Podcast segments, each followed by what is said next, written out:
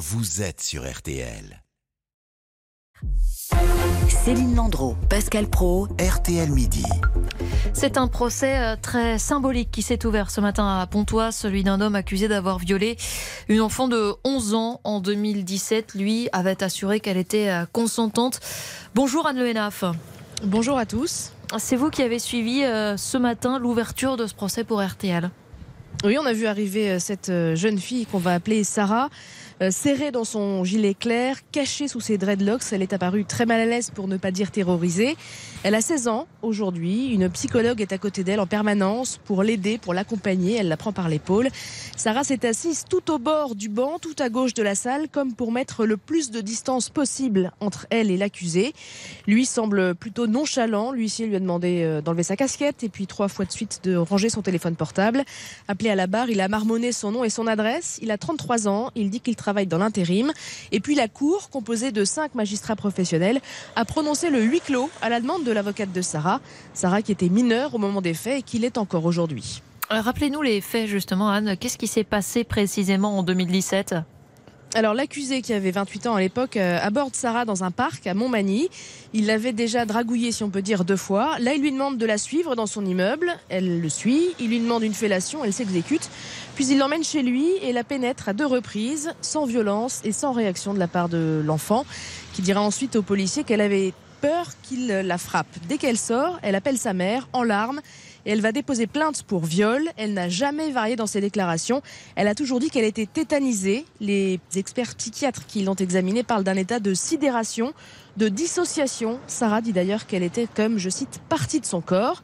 Lui, il affirme de son côté que comme elle n'a pas résisté, il a pensé qu'elle était d'accord et surtout il dit qu'il ne savait pas qu'elle n'avait que 11 ans qu'elle avait l'air plus âgée, alors que Sarah assure qu'elle lui a dit son âge, qu'elle lui dit qu'elle n'était pas intéressée et qu'elle lui a même montré son carnet scolaire de la classe de 6e pour lui prouver qu'elle avait 11 ans. Cette affaire avait tellement ému qu'elle a provoqué un changement dans la loi.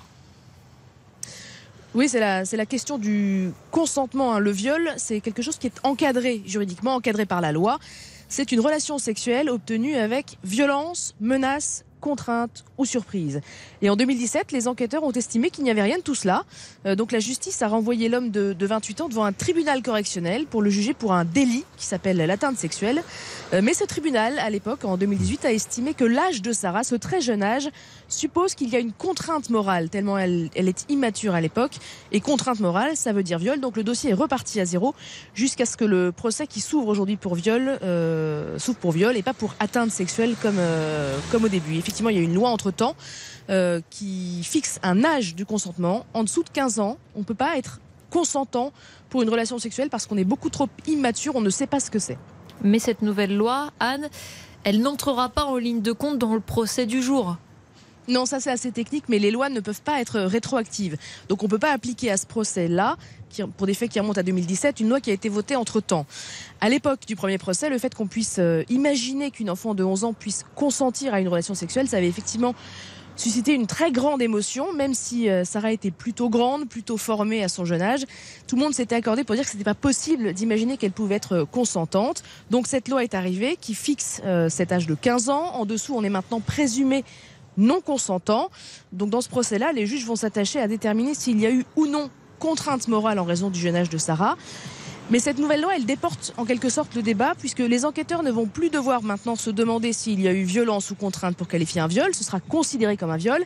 La question qui va se poser désormais, ce sera de savoir si l'agresseur était conscient de l'âge de sa proie, s'il savait qu'elle avait moins de 15 ans.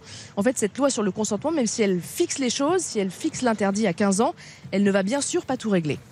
Merci beaucoup euh, Anne Lenaf pour euh, toutes ces explications euh, sur effectivement cette affaire qui avait euh, beaucoup ému euh, l'opinion en public. On, précise que le verdict hein, est attendu vendredi. Merci Anne. Effectivement, c'est très intéressant ces lois sur le non-consentement en Europe. C'est 12 ans en Espagne et aux États-Unis, c'est 14 ans en Allemagne, c'est 16 ans en Angleterre et c'est donc 15 ans en France. Et on le répète, et Anne Le l'a redit, la loi établit simplement qu'un enfant de moins de 15 ans ne peut être considéré comme consentant. C'est essentiel et il y a une forme de bon sens dans cette loi, bien sûr. 12h20, la pause, à tout de suite. RTL, pour tout comprendre de l'actualité.